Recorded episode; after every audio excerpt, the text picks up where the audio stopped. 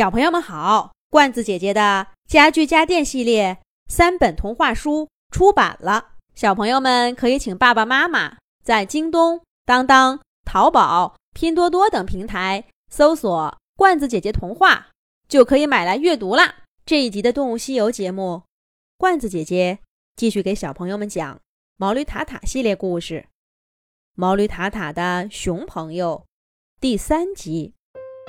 其实一开始，小兔子他们都挺喜欢熊毛毛的。毕竟啊，这个家伙长得可爱，说话也中听，不像那个毛驴塔塔，脾气又臭，脑子又木。哎呀，小兔子，这个胡萝卜有点硬啊。如果用小火慢慢的多炖上一会儿。再加上点白菜、香菇、土豆，那味道肯定比现在要好多啦。当然啦，我只是个建议，我在这儿也吃不了几顿饭，听不听的呢，就随便你，还是以你的口味为准。哎呀，小蟋蟀，你这歌唱的可真不错呀！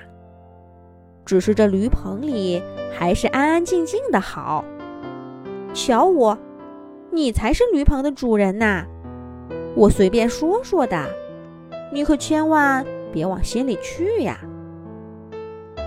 你瞧，这熊毛毛多会说话，不管有什么想法，都说得客客气气的，还要加上“我建议”“我觉得”“我想”。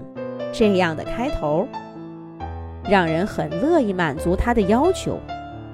虽然呢，会给自己带来一点麻烦，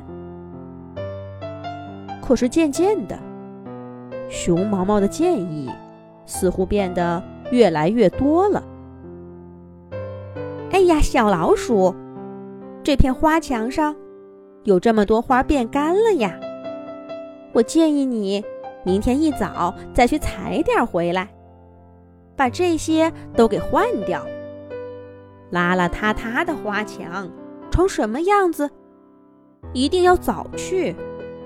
如果你愿意听我的，早上的花才够鲜艳。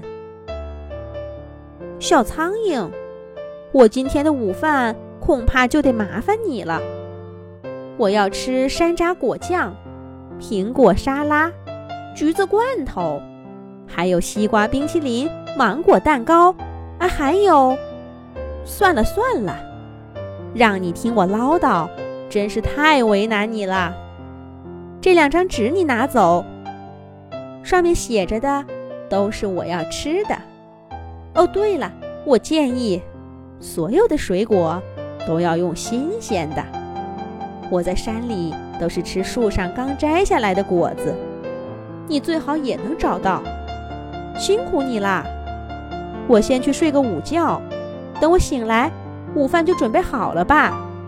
你一定行的。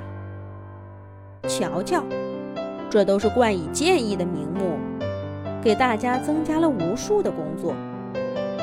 做完了，还要接受他莫名其妙的点评和唠叨。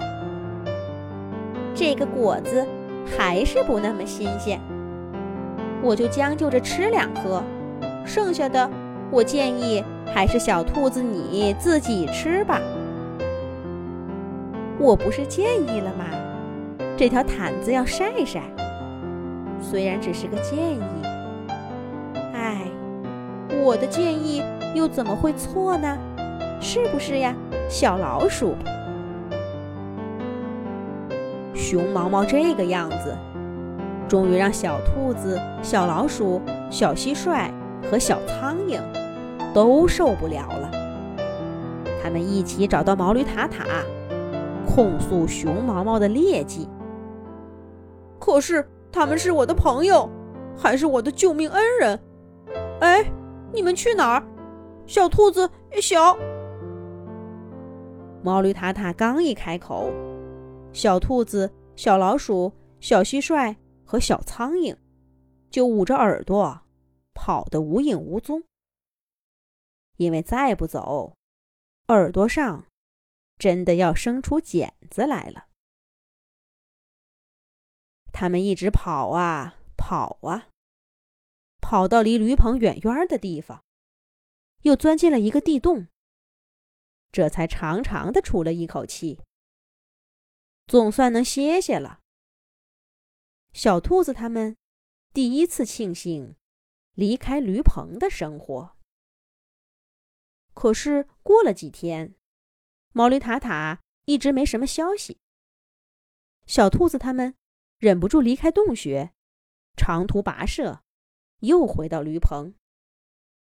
一靠近大门口，就听见里面。惊天动地的吵架声！你忘了我们一起躲马蜂的事儿了吗，毛驴塔塔？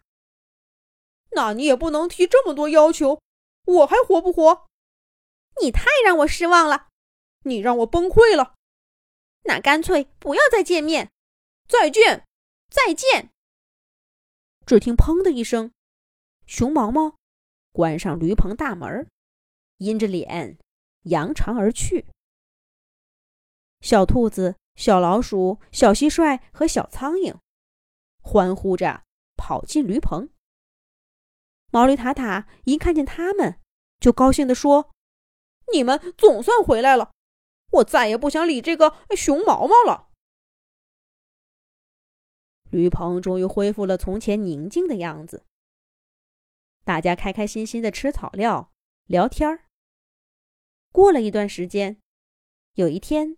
毛驴塔塔从外面回来，突然看着驴棚大门，说了一句：“熊毛毛过阵子要来，这大门有点旧了，咱们……”还没等毛驴塔塔把话说完，小兔子、小老鼠、小蟋蟀和小苍蝇就一溜烟儿的都跑了。